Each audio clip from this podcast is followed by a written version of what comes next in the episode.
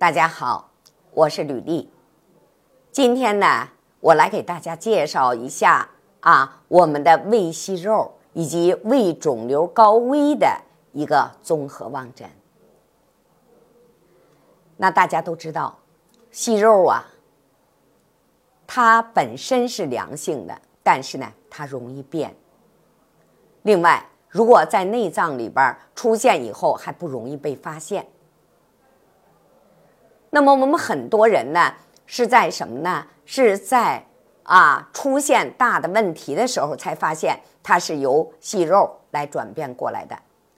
我们每年的体检，我们的肝胆胰脾肾我们都要检查，但是我们的胃肠、我们的膀胱啊，基本上是怎么的？不大做检查，特别是我们的胃肠。所以呢，一旦发生问题了，有时候可能怎么的？就已经来不及了，所以它的预防预测是非常重要的。那么，我们的息肉的发生，在我们的综合望诊上会出现哪些表现呢？首先，我们大家注意我们的口唇，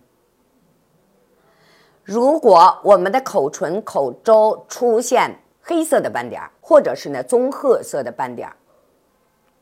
这斑点呢，不管大不管小，不论深不论浅，它就都预示着我们的空腔内脏容易出现息肉。它不是特指，不是说我这个地方长出现斑点了，它就特指我们的胃，就特指我们的肠，不是的。只要出现这些斑点，所有的空腔脏器都有风险。最常见的是胃、肠和胆囊。那当然。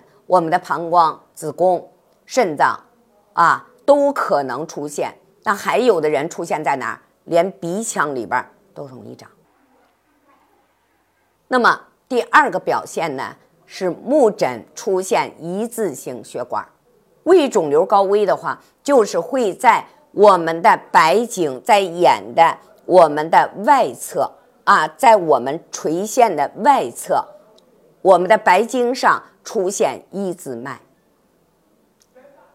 只要出现一字脉，我们大家一定要注意，它预示着我们的胃啊，我们的消化系统，特别是我们的胃，已经有很重的预知的问题了。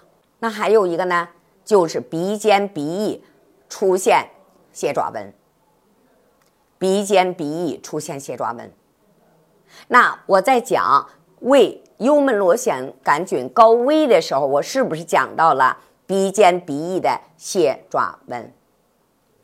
所以，当我们的鼻尖鼻翼出现蟹爪纹的时候，我们第一个要考虑胃幽门螺旋杆菌感染的问题；第二个，我们要考虑胃里边会不会发生一些不好的变化，因为本身胃幽门螺旋杆菌它是会造成胃的肿瘤的发生的。所以，我们一旦在口唇出现斑点儿，那第一个你要想到胃镜，第二个要想到肠镜。啊，因为我们的胆囊和我们的肾，我们每年都查啊，一般如果有的话，我们肯定能发现。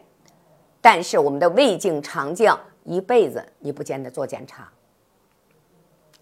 我们国家现在大肠癌的发病率非常高，啊。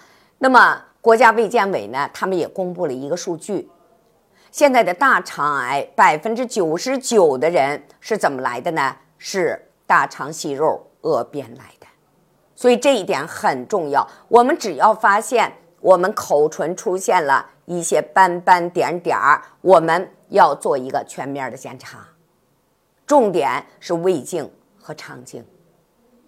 那如果说，你的目诊又出现了一字脉，那你就更要引起重视了。那么，如果我们是胃幽门螺旋杆菌的感染，我们一定要灭它，用三联四联把这个问题啊给它解决啊。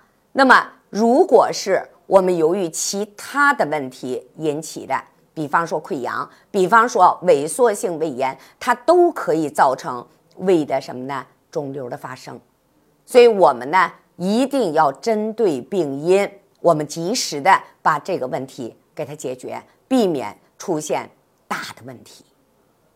好，今天呢就介绍到这里了。喜欢我的请关注我啊，那么有问题的请在评论区留言，我会及时的回复大家。